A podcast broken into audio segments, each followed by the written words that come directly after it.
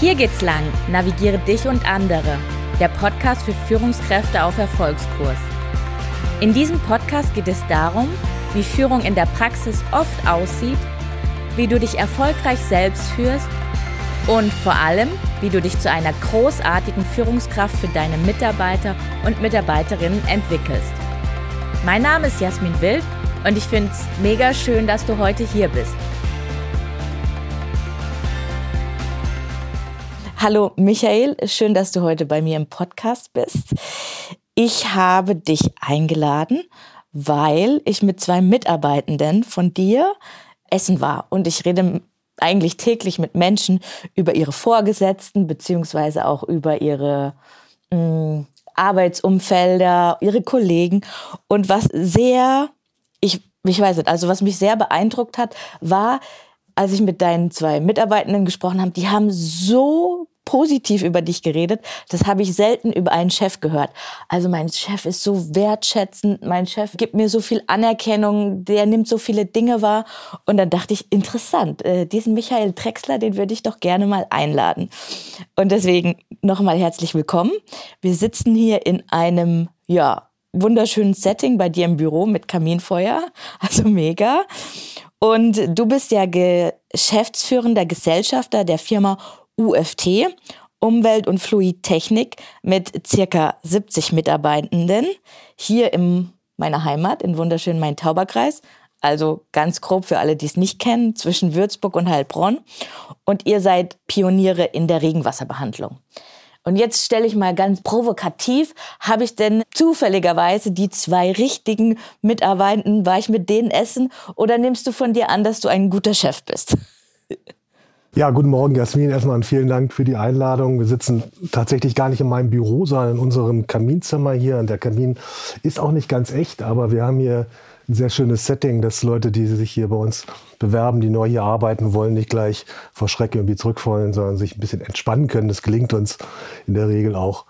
Um auf deine Frage zurückzukommen, ja, die beiden sind natürlich irgendwie außergewöhnlich, auch weiter in ihrer Entwicklung in der Persönlichkeit, als ich das je war in dem Alter und äh, sind selber sehr, sehr wertschätzend.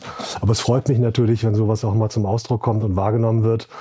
In der Tat finde ich, dass ich hier ein paar Dinge richtig mache und äh, im Umgang mit den Mitarbeitenden versuche hier eine Teamleistung zu erzeugen, wo es allen einfach Spaß macht zu arbeiten. Mhm. Da gleich nochmal ein Einschub. Gestern habe ich mit einem anderen Mitarbeiter von dir geredet und habe natürlich auch wieder die Fragen gestellt. Und er meinte, ja, also es, es macht so viel Spaß, hier zu arbeiten. Es ist einfach geile Arbeit. Ich so, okay. Wer war das? Äh, das sage ich natürlich nicht. Das war eine Sp ähm, Spaßfrage, ja. Ja, aber es ist einfach cool, weil die Erlebnisse, die ich so tagtäglich habe, ist eher so, oh Gott, wenn ich sage, ich bin Führungskräftecoach, dann eher so, ja, mein Chef müsste auch mal zu dir. Der hat es ganz dringend nötig. Deswegen da erstmal ein großes Lob an dich. Und jetzt würde ich gerne tiefer einsteigen. Was ist denn so dein Grund morgens, warum du aus dem Bett hüpfst? Was ist dein Antrieb? Genau, sehr, sehr gute Frage. Das, das sage ich hier jedem Mitarbeitenden, der hier reinkommt. Bevor man durch die Tür kommt, äh, heißt es, wähle deine Einstellung. Aha, ich kann okay. hier mit einer Fresse reinkommen. Ich sage es jetzt mal ganz grob. Gar nicht Guten Morgen sagen oder nur grummeln. Das wird mir sofort wieder gespiegelt, indem die Leute auch nichts sagen oder auch schlechte Laune kriegen. Oder ich komme mit einem fröhlichen Guten Morgen hier rein und im Empfang, sofern die Damen da schon sind, kriegt man auch das sofort wieder zurückgespiegelt. Und mit einer guten und positiven Einstellung hier kann ich einfach Dinge irgendwie angehen. Ich versuche natürlich auch morgens hier mit einer guten Einstellung zu kommen. Das gelingt mir meistens, weil ich einfach richtig auch Bock auf Arbeit habe hier. Macht das großartig Spaß. Und mein Credo ist immer, weil wir auch mit Problemen zu kämpfen haben. Manchmal gibt es ungelöste Situationen und Kunden, die nicht ganz zufrieden sind. Dinge, die man jetzt nicht sofort lösen kann, solche Probleme morgens als erstes anzugehen. Wenn man das geschafft hat, ist der Rest des Tages ja nur noch Kür, wie, wie beim Eiskunstlauf und nicht, nicht mehr Pflicht. Das ist einfach so eine Sache, äh, dass ich mir meine Probleme nicht aufschiebe bis zum Abend, sondern versuche morgens die großen Dinge zu lösen. Mhm. Das ist auch privat mein Motto, dieser uralte Spruch, was du heute kannst, besorgen. Ne? Das, ähm, Verschiebe nicht auch. Versuche mal ganz gerne nach vorne zu gucken. Ja. Okay, also das heißt, wenn ich dich richtig wahrnehme, dann ist dieses Zitat, so wie es in den Wald reinruft, kommt es auch zurück? Versuchst Genau du so zu leben? Genau so, ja. Da Ja. gibt es auch einen tollen Film, der heißt Fisch. Was ich, ob du den Ah, schon ich mal habe das Buch gesehen hast. gelesen in Seattle oder so. Genau, genau. Das ist Ja. also großartig da. Ähm, und ähm, da kann man so, so ein bisschen von lernen. Natürlich gibt's hier jeden Tag Dinge, die jetzt nicht großen Spaß machen. Also ich muss jetzt hier mich durch Rechnungen wühlen oder mit, mit Kunden sprechen, die vielleicht nicht so freundlich sind, wie wir es gerne hätten. Ich sage zwar zu allen Leuten, Kunden, die frech werden, kommen zu mir. Ich habe noch jeden runtergebracht. Ist Ja. tatsächlich auch so. Aber Trotzdem kann man mit seiner Einstellung hier äh, zum Tag einfach den Tag gut rumbringen. Und jeder weiß auch, in dem Moment, wo ich hier durch die Tür wieder nach draußen gehe, bin ich Privatmensch. Ich verlange von niemandem zu Hause für die Firma zu arbeiten. Natürlich gibt's hier und da mal einen Fall, einen Notfall, wo man einfach was machen muss und den Kunden helfen muss. Aber privat ist halt privat. Okay, magst du vielleicht für die Zuhörenden einmal kurz erklären, was dieser Film beziehungsweise dieses Buch Fisch ist? Genau. Der Film beschreibt einen Fischstand in Seattle, wo eine Gruppe von Leuten zusammenarbeitet. Die müssen ziemlich früh aufstehen. Die arbeiten mit diesem Fisch, der natürlich, es ist nass, es ist kalt und so weiter. Und die machen eine Riesenshow für ihre Kunden. Die verkaufen den Fisch nicht einfach nur, sondern die machen so eine Art Szene draus. Ja, die werfen sich den Fisch zu, die äh, laden Kunden ein, sich den, den Fisch zuzuwerfen, wickeln den ein und so weiter und haben einfach richtig Spaß bei der Arbeit, obwohl das ein knochenharter Job ist, wo man den ganzen Tag draußen steht bei Wind und Wetter. Seattle kann auch richtig kalt sein und die haben einfach Spaß bei der Arbeit, obwohl das eine ganz einfache Arbeit ist, ja. Und äh, das finde ich großartig, die Interaktion mit dem Menschen. Und da kommt es auch wieder, so wie ich mich gebe gegenüber meinen Kunden. Das kriege ich in der Regel auch wieder. Ja, also ein Lächeln öffnet vielen. Ja, das ist einfach so. Ja, sehr schön. Auf den anderen Punkt, wo ich noch zurückgehen wollen würde, ist dieses Prinzip, ich mache so diese, also heißt ja letztendlich so Eat the Frog. Also ich mache so, ich, ich nehme die Kröte, die mir so am schwersten im Magen liegt, am Morgen und bearbeite die als erstes. Das hast du ja quasi so mehr oder weniger beschrieben. Hast du das schon immer so gemacht? War das, äh, kam das so intrinsisch aus dir? Oder war das ein, ja, eine Sache, die du dir antrainiert hast, so über die Jahre? Wahrscheinlich musste ich dazu lernen, aber im Kern habe ich schon gehabt. Also wenn ich jetzt mich zurückerinnere, ich bin ja Zwillingsbruder. Ich habe früher als Kind vorm Schlafengehen meine Sachen immer nett hingelegt, zusammengelegt und nächsten Morgen kam mein Bruder und zog die an, weil der hat das nicht gemacht. okay, cool. Und äh, ich war schon als Kind immer so, dass ich einfach Dinge gemacht habe und Dinge in Ordnung gebracht habe, weil mich das belastet hat, wenn irgendwas nicht in Ordnung war, weil das Fahrrad kaputt war oder irgendwas nicht ging, musste ich da ran und konnte nicht warten. Ich konnte es nicht aufschieben. Wenn ich auf Reisen gehe, dann packe ich schon Tage vorher ein und äh, ich mag das nicht alles auf den letzten Drücker. Und ich glaube, es ist tatsächlich eine sehr gute Taktik, um äh, unbelastet durch den Tag zu gehen, weil wenn ich Probleme aufschiebe, das holt mich ja ständig wieder ein. Ja, ich kann das eine Weile irgendwie wegschieben, eine halbe Stunde, und dann kommt es wieder. Das kommt immer wieder hoch. Und das ist Stress. Und diesen Stress, weil ich ja vor diesem Problem nicht, nicht weglaufen kann, dann schnapp ich mir es doch gleich und löse es. Oder gehe daran zumindest, ja. Und meistens finden sich ja Lösungen, oft auch in, im Team dann, wenn man da nicht weiterkommt. Ne? Äh,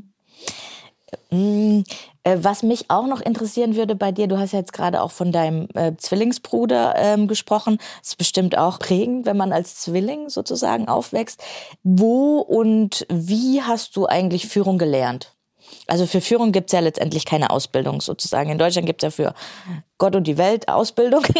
Aber so wie man jetzt mit Menschen umgeht, das lernt man ja so normalerweise nicht. Wie ist das bei dir gekommen? Bist du öfter auf die Schnauze gefallen? Hast du schlechte Chefs gehabt? Hast du Vorbilder gehabt in der Familie oder wie kam das bei dir?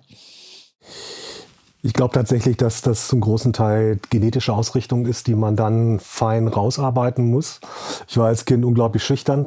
Das kann ich mir heute selbst fast nicht mehr vorstellen. Echt? Okay. Super, super schüchtern. Der stand immer auch im, im, so ein bisschen im, im Schatten von meinem Bruder, der immer älter aussah. Der durfte mit 16 schon überall rein und ich wurde als quasi vermeintlich noch Kind außen vor gelassen. Das hat mich natürlich irgendwo so belastet. Und die Initialzündung hatte ich tatsächlich nach meiner Bundeswehrzeit, als ich eine Wehrübung dran gehängt habe, dass dort mein Chef, der sehr autoritär war, Urlaub gemacht hat und ich konnte zum ersten Mal einen Zug, das sind ungefähr 20 Leute, selber führen und habe dann gemerkt, dass Autoritäten nicht unbedingt was mit Respekt zu tun hat, sondern im Militär hat man natürlich diese Autorität auf der Schulter. Aber wenn man Dinge erklärt, was man möchte, warum man das tut, dann machen die Leute das trotzdem in der Regel. Jetzt haben wir natürlich keine Kriegssituation gehabt, sondern eine ganz normale Situation. Aber durch Verständnis Leistung zu erzeugen, habe ich da damals zum ersten Mal so gemerkt, und hier bei UFT bin jetzt knapp sechs Jahre Geschäftsführer. Ich habe so ein Jahr so gebraucht und habe dann einfach die Dinge gemacht, die in mir waren und habe versucht, mich wegzubewegen von einem sehr stark autoritären Führungsstil zu einem mehr kooperativen Führungsstil mit Verständnis irgendwie erzeugen. Also Feedback-Kultur. Und äh, natürlich haben wir hier Strukturen, die müssen auch sein.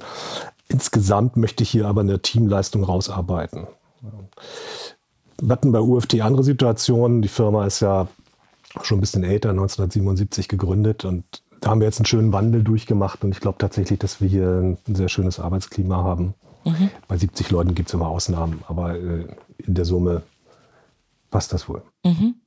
Okay, also wenn ich dich jetzt richtig verstanden habe, gab es so in der Historie des Unternehmens einfach auch äh, mit dem Zeitpunkt, wo du eingetreten bist letztendlich oder in die Geschäftsführung übergegangen bist, einen Führungsstilwandel von eher autoritär hin zu kooperativ beziehungsweise demokratischen Führungsstil. Ist ja nicht ohne, so einen Kulturwandel hinzulegen. Wenn du da jetzt in die Retro reingehst, was waren, was waren so die Schwierigkeiten, wo du sagst, boah, das hätte ich vielleicht nochmal anders gemacht oder, oder wie hast du dir vielleicht auch Hilfe geholt? Hattest du dir Bücher gelesen? Hast du dir Coach geholt oder wie bist du es angegangen? Oder hast du erstmal geguckt, losgeschwommen?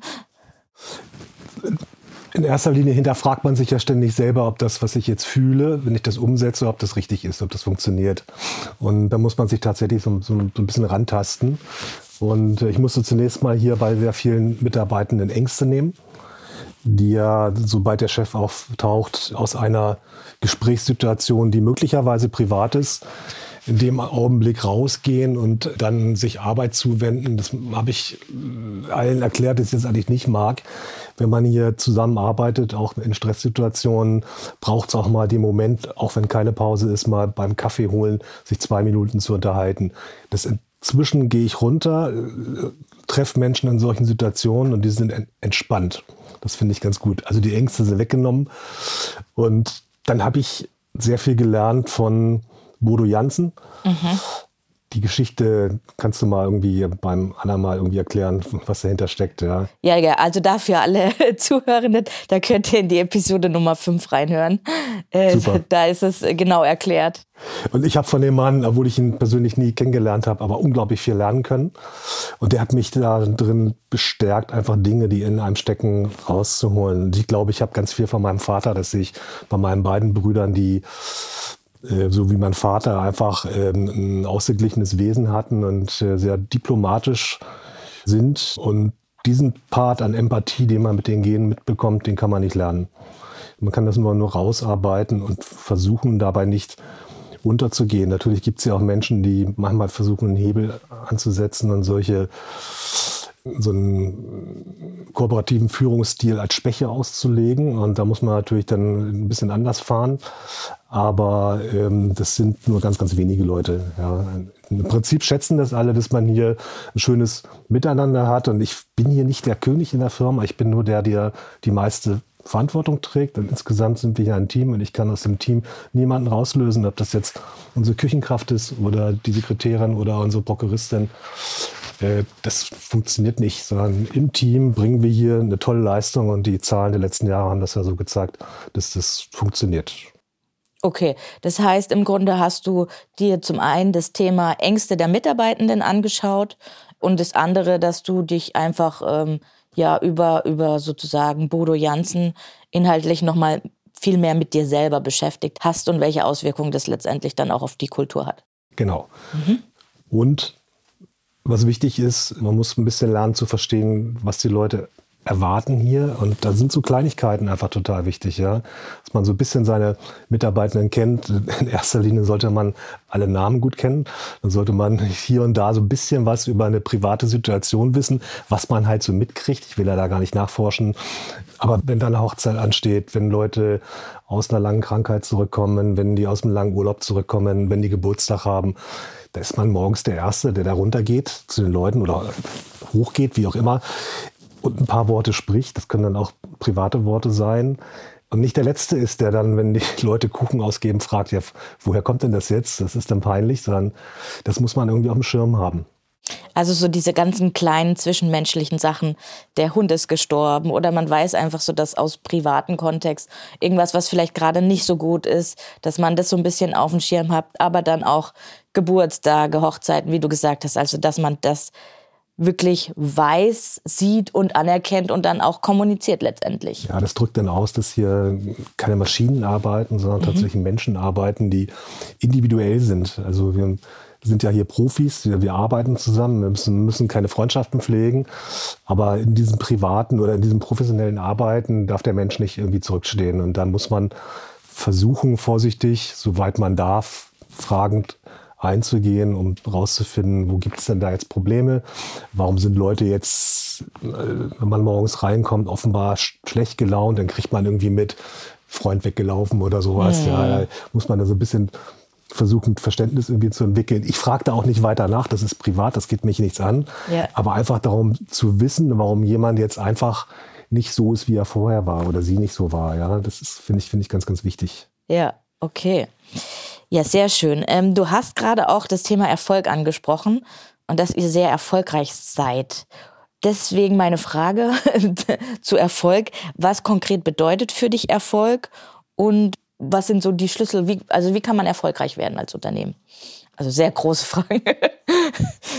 Ja, das ist natürlich eine Mischung aus ganz, ganz vielen Dingen. Ja, da gehört auch so ein bisschen Glück mit dazu. Wir sind hier in einem Bereich der, der Umwelttechnik tätig, die ähm, teilweise systemrelevant ist. Magst du vielleicht einmal kurz erklären, was ihr macht? Ja, wir sind hier in einem Nebenbereich der, der Abwassertechnik, da alles, was vor der Kläranlage passiert, überwiegend im süddeutschen Raum. Das nennt sich Regenwasserbehandlung. Das ist einfach der Versuch, die Emissionen aus Siedlungsgebieten, die in der Regel versiegelt sind, wenn es stark regnet, in unsere Fließgewässer fernzuhalten. Da spielen Dinge eine Rolle wie Spurenstoffe, äh, Mikroplastik, Schwermetalle und so weiter.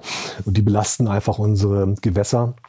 Und äh, 70 Prozent unseres Trinkwassers kommt aus Flüssen und Seen, beispielsweise der, der Bodensee versorgt hier im süddeutschen Raum vier Millionen Menschen. Und das ist halt ein sehr schützenswertes Gut und da leisten wir einen direkten Beitrag zum Umweltschutz, indem wir hier sehr technische Anlagen ausrüsten, die dazu helfen. Das mal so in aller Kürze. Okay, aber man hat als Mitarbeitender sozusagen über das Produkt auch die Möglichkeit, das Gefühl zu haben, dass man an etwas sehr Wichtigerem, Höheren sozusagen beteiligt ist. Das werden nicht alle haben und, ja, und aber, spüren, aber im Prinzip kann man damit so ein bisschen angeben, weil es wirklich ein, ein direkter Beitrag ist für sauberes Wasser und die, die Probleme werden ja immer stärker auch gerade mit dem ähm, Climate Change, wo wir hier mit trockenen Sommern zu, zu kämpfen haben, mit sinkenden Grundwasserständen, mit Verunreinigung von Grundwasser auch durch spezielle chemische Vorgänge, durch das Trockenfallen und so weiter und da einen direkten Beitrag zu leisten, das finde ich schon ganz, ganz schön. So. Okay, dann aber nochmal zurück zu meiner Frage, was, was Erfolg für dich bedeutet.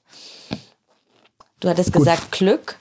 Ja, Glück, Glück spielt, spielt oft so ein bisschen so eine Rolle, wenn wir hier im Bereich Anlagenbau mal in der Submission knapp vorn liegen. Dann ist ein bisschen, ein bisschen Glück mit dabei. Ähm, ich habe als Leitspruch eher spaßhalber oft auch so ein bisschen so Glück ist Geschick. Also ich kann es auch steuern, wenn mhm. ich halt mhm. richtig kalkuliere, ja. Aber wir müssen natürlich hier als Firma haben wir ähm, als, als hartes Ziel, sage ich mal, einen Gewinn zu erwirtschaften.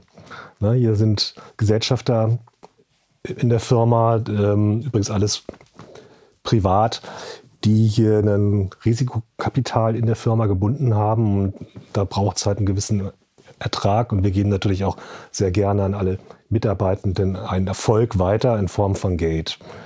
Und äh, Ein guter Ertrag in der Firma sorgt auch dafür, dass wir hier Investitionen machen können. Die sind im Moment ganz stark gebündelt auf erneuerbare Energien und auf Cybersicherheit. Also wir tun ganz viel für IT-Technik, weil wir hier auch Daten von unseren Kunden hosten im Rechenzentrum. Und äh, das sind so die beiden Schwerpunktthemen und dafür braucht es Geld. Ein weiteres Geld fließt in die Büroausstattung, dass jeder einen ergonometrischen Arbeitsplatz hat und sich da halt auch wohlfühlt. Also wenn ich mich wohlfühle an meinem Arbeitsplatz, dann bin ich auch ganz gerne hier in der Firma. Und dann ist natürlich Erfolg für mich auch Außenwirkung. Das heißt, wenn unser Employer Branding nach außen hin eine, Wirkung hat, wenn man uns kennt, wenn man sagt, ja, das ist eine Firma, der möchte ich gerne zusammenarbeiten, weil die haben die Dinge, die, die mich ansprechen, Qualität, Nachhaltigkeit und so weiter. Verlässlichkeit ist ganz, ganz wichtig, was ich den Leuten versuche anzutrainieren. Also das fängt damit an, dass wenn das Telefon klingelt, dass ich rangehe und dass ich nicht das fünf, sechs Mal klingeln lasse, sondern ich gehe beim ersten Mal ran, sofern es mir möglich ist. Und das ist für mich auch ein Stück Kundenservice. Und äh, das Blöde ist, die Kunden gewöhnen sich daran und fordern das auch ständig ab. Aber Qualität, Verlässlichkeit finde ich schon gut, wenn wir das weiter nach vorne bringen und das auch gespiegelt bekommen. Und vielleicht noch ein Milestone im Glück ist, wenn ich hier reinkomme und sehe hier Leute, die Spaß bei der Arbeit haben. Mhm. Die, die freundlich sind, die, die fröhlich sind, wo man mal auch einen Gag machen kann die einfach Spaß haben und trotz einer Arbeitsbelastung, die im Moment sicherlich sehr, sehr hoch ist oder schon seit Jahren sehr hoch ist, trotzdem hier gerne hierher kommen, gerne arbeiten, auch sich je nach Team selbst organisieren, was ich auch sehr stark fördere, dass sie einfach ihr Ding selber machen. Okay. Also dann hat Glück sozusagen diese drei Komponenten von Glück, nein, Erfolg, Glück, äh, also die eine Komponente ist Glück, die andere Komponente ist Außenwirkung und die dritte Komponente ist Spaß bei der Arbeit. Und der wirtschaftliche Erfolg natürlich. Genau, der stand so ein bisschen. Wie hast du, wie war dein Credo? Glück ist Geschick oder ja, wie? Das, das, äh, kann ein ganz so alter Spruch. Ich glaube, der kommt aus irgendeinem äh, Donald Duck Taschenbuch oder so. Ich weiß gar nicht genau, wo der herkommt. Und ich, okay. äh, das ist nur halb ernst so irgendwie gemeint, ja. was so ein bisschen ausdrückt, dass äh, man kann das so ein bisschen steuern. Ja, okay. Ja, sehr schön. Dann gehe ich gleich in meine andere Frage über, die zielt da so vielleicht auch ein bisschen drauf ab. Ähm, was bedeutet für dich eine gute Unternehmenskultur? Das ist sicherlich eine Mischung aus einer äh, leistungsgerechten Bezahlung und einem wertschätzenden Umgang. Mhm. Und dass Menschen hierher kommen und müssen nicht vor irgendwas Angst haben, nur weil man Vorgesetzter ist, äh, sondern dass sie sich ganz frei hier also bewegen können, sich entfalten können. Wir leben ja mit diesem Kapital der Mitarbeitenden, das ist ja das, das Hauptkapital, was wir haben. Und da fordere ich auch Ideen ab. Das heißt, wie können wir jeden Tag besser werden? Dieses, dieser Prozess der kontinuierlichen Verbesserung, dass die Leute sich trauen, das auch zu sagen. Manchmal sind es Kleinigkeiten, manchmal sind das ein bisschen größere Sachen. Und ähm, ich bin hier zwar Chef, aber ich habe ja auch nicht von allem Ahnung, mhm. sondern da möchte ich gerne, dass Leute das auch äußern, dass die zu mir kommen, keine Angst haben und sagen, wie wär's denn, wenn wir oder mein Steckenpferd ist doch die Arbeitssicherheit. Das wissen die Leute auch, dass ich niemals wegen Geld irgendwas bei der Arbeitssicherheit nicht machen würde. Mhm. Manchmal muss man diskutieren, ob man es gleich umsetzt. Aber wenn da Ideen kommen, das finde ich immer toll. Das setze ich auch in der Regel gleich um. Mhm. Ja. Das ist für mich Kultur in der Zusammenarbeit. Wenn der Erfolg dann parallel mitläuft, dann haben wir alles erreicht. Ja, cool. Also bezüglich dieser ja, Ideen von Mitarbeitenden. Ich habe mich in letzter Zeit sehr, sehr intensiv mit dem Thema psychologische Sicherheit auseinandergesetzt, weil es ja so einer der Kernelemente von guter Führung letztendlich ist. Und was mich da total erschreckt hat, dass das mit Studien belegt ist, auch wenn man sich schon relativ wohl am Arbeitsplatz fühlt, man hat oft die Tendenz, Ideen selbst wenn man sie im Kopf hat, aus irgendwelchen Gründen nicht zu sagen. Also dass das wie so ein antrainierter Glaubenssatz ist, eher Dinge, wenn ich noch nicht alle Zahlen, Daten, Fakten habe oder wenn das zum Beispiel das Baby von meinem Chef ist, dass ich dann eher auch so kritische Dinge gar nicht sagen wollen will. Also deswegen finde ich auch so dieses Thema Ideen fördern, auch da immer wieder dran zu bleiben, sehr, sehr wichtig, weil es irgendwie so ein bisschen im Arbeitsumfeld ist es uns fast in die Gene gelegt. Äh, wir haben eher immer vielleicht weniger zu sagen als zu viel. Genau, jetzt ist auch nicht jede Idee gut. Ich spüre das bei, bei neuen Mitarbeitenden, die kommen und sagen, wie wäre es denn, wenn wir, und dann kann ich immer nur sagen, hatten wir schon, ne? Ja. Zehn Jahre her, hat nicht funktioniert. Oder super Idee, nehmen wir doch mal neu auf. Die Zeiten ändern sich ja und äh, man muss da so ein bisschen filtern und da dann der Umgang mit einer Idee, die man vielleicht gerade nicht so hundertprozentig umsetzen kann oder selber nicht so toll findet, ist dann auch wichtig, dass man das nicht abtut und sagt, das ist ja nichts, sondern dass man einfach sagt, vielen Dank, nehmen wir auf, schauen wir uns an und dann wird das halt priorisiert. Und dann gucken wir mal. So. Man muss dann in der Folge auch Vorschläge, die kommen, auch auch umsetzen. Nicht jeden Vorschlag, aber man muss auch was tun. Ich kann nicht immer nur aufnehmen ja. und, und dann passiert nichts. Dann und dann hat man Leute kein tot. System letztendlich, wie man es dann abarbeitet oder so. Ich glaube, das Schlimmste ist, wenn man eine Idee gibt und aus irgendwelchen Gründen ist sie halt nicht umsetzbar, aber dann halt auch gar nicht kommuniziert oder so. Und dann denkt sich der Mitarbeiter ja auch, ey, warum habe ich die Idee gesagt? Also, dass man danach halt auf jeden Fall auch so einen Prozess hat, wo man irgendwie sagt, ja, machbar oder nein, aus dem und dem Grund nicht machbar und das dann aber auch wiederum kommuniziert. Ja. Okay, meine zwei letzten Fragen wären an dich, Michael. Äh, nach welchen Kriterien wählst du deine Führungskräfte aus? Wenn ich da alle Freiheiten hätte, jetzt haben wir natürlich ein paar Führungskräfte, die schon da waren, bevor ich hier das Sagen hatte. Ja, ja das, das, das gibt's auch. Aber für mich ist in erster Linie eine, eine gute Führungskraft jemand, der sich im Team entwickelt, Verantwortung übernimmt, um dann nach einer gewissen Zeit, das kann ruhig ein bisschen länger dauern, das muss gar nicht schnell gehen, in dem Moment, wo man sagt, das ist jetzt eure neue Führungskraft, alle sagen, ja, wer denn sonst? Also es muss folgerichtig sein. Man muss Aha. vorher also quasi im Team bewiesen haben, dass man das drauf hat, dass man das kann. Und das Team muss einem Vertrauen und den entsprechenden Respekt gegenüberbringen, auch ohne, dass man den Titel hat. Das ist für mich ganz, ganz wichtig. Und da zählen für mich in erster Linie auch Eigenschaften, die mehr im empathischen Bereich liegen. Ja, man muss sich natürlich auch durchsetzen können. Fachlich gut sein ist keine Frage. Aber Menschen richtig zu führen, hatten wir vorhin das Thema, es liegt aus meiner Sicht mehr an den Genen und ist nur im Feinschliff ausweitbar, aber nicht grundsätzlich erlernbar. Und äh, solche Leute braucht's.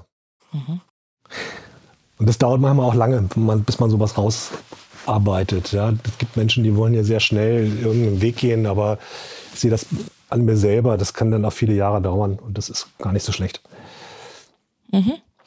Okay. Und meine, meine Abschlussfrage, Michael, wäre, ähm, was ist deine Vision für die Firma in den nächsten Jahren? Ich würde gern weiter daran arbeiten, dass wir für unsere Kunden mit den Anlagen, die wir liefern und montieren, einen Mehrwert schaffen, der zu mehr Qualität und Nachhaltigkeit führt. Und weiter an unserem Employer Branding arbeiten. Und ich würde mir wünschen, dass die Firma noch möglichst lange in dieser Form existiert. das ist gar nicht so einfach, weil wir natürlich im Gesellschafterkreis alle schon ein bisschen älter sind und in einigen Jahren sicherlich aus dem Unternehmen rausgehen werden wollen und müssen. Und äh, was dann passiert, weiß ich noch nicht genau, arbeiten wir gerade dran, aber das äh, wäre schön, wenn wir diesen Spirit und diesen, ja, diesen Hauch, diesen, diesen Pioniergeist, den wir uns selber in unseren Claim reingeschrieben haben, den wir meinen, auch beweisen zu können, Ja. ähm, dass das weiter mitschwingt und dass die Leute hier weiter Spaß haben und sagen, ja, das ist eine Firma, das ist, wenn arbeiten, denn dort. Sehr schöner Schlusssatz. Möchtest du noch irgendwas hinzufügen? Ja, Ich möchte einfach nur vielen Dank sagen, dass ich hier die Möglichkeit hatte, ein paar Dinge zu äußern, die mich halt beschäftigen. Ja, vielen Dank. Jasmin. Danke für das Gespräch. Ja, ich hoffe, dir hat das Interview mit Michael Drexler genauso gut gefallen wie mir, den geschäftsführenden Gesellschafter der Firma UFT. Er hat uns ja ganz viele unterschiedliche Einblicke in sein Unternehmen und in, auch in seine Führungsphilosophie gegeben. Zum einen, wie wichtig es morgens ist, mit einer positiven Einstellung quasi die Tür zum Unternehmen zu öffnen und dass man dann auch letztendlich das meistens auch so zurückbekommt, diese positive Einstellung. Er hat über das Fischprinzip gesprochen, ein Buch äh, beziehungsweise einen Film, den ich euch auf jeden Fall auch verlinken werde. Da geht es einfach darum, richtig, richtig viel Spaß bei der Arbeit zu haben. Und das ist auch so ein Kernwert, von dem er immer wieder gesprochen hat, wie wichtig es ist für ihn und für sein Team, einfach Spaß auf der Arbeit zu haben. Er hat darüber gesprochen, wie wichtig es ist, morgens diese Kröte zu fressen, also dieses schwerwiegende Problem und das zu beackern, sodass man am Ende des Tages äh, oder in der Mitte des Tages schon mehr im Flow ist. Er hat über seine Vergangenheit gesprochen, wie er in der Bundeswehr ja auch zum ersten Mal so seinen Führungsstil letztendlich ausfeilen durfte oder ausprobieren durfte. Wir haben über Erfolg gesprochen. Zum Beispiel bedeutet für ihn Erfolg zum einen natürlich die Gewinnerzielung, aber auch ein bisschen Glück, Außenwirkung und in Kombination mit einer guten Unternehmenskultur macht das dann wieder richtig Spaß. Eine gute Unternehmenskultur bedeutet für ihn eine leistungsgerechte Bezahlung in Kombination mit einem wertschätzenden Umgang und auch mit einer Kultur, wo Mitarbeitende einfach ihre Ideen eingeben können. Ja, eines seiner Vorbilder ist Bodo Jansen. Von ihm hat er viel über Selbstführung gelernt, wie man selber gut mit sich umgeht und das dann auch aufs Team überträgt. Und ja, letztendlich haben wir noch darüber gesprochen, wie er Führungskräfte bei sich auswählt, was da wichtig für ihn ist. Zum einen das Thema Verantwortung, aber auch das Thema Entwicklung. Es muss nicht auch alles immer so schnell gehen, sondern dass man sich auch sehr spannender Punkt Vertrauen im Team schafft und erstmal so ein bisschen in die Vorleistung geht, in die Vorbereitung geht und dann das Team sagt, ja, genau den wollen wir. Und abschließend haben wir über die Vision gesprochen von Michael, die er hat für seine Firma, zum einen einen Mehrwert ja, zu produzieren in Sachen Qualität und Nachhaltigkeit und das Employer Branding voranzubringen, in dem Sinne, dass auch dieser, ja, dieser Pioniergeist, der in dieser Firma mitschwingt, auch nach außen getragen wird, sodass es ähm, ja auch ganz viele Menschen erreicht. In diesem Sinne hoffe ich, euch hat das Interview gefallen und wir hören uns wieder in zwei Wochen. Alles Liebe, deine Jasmin.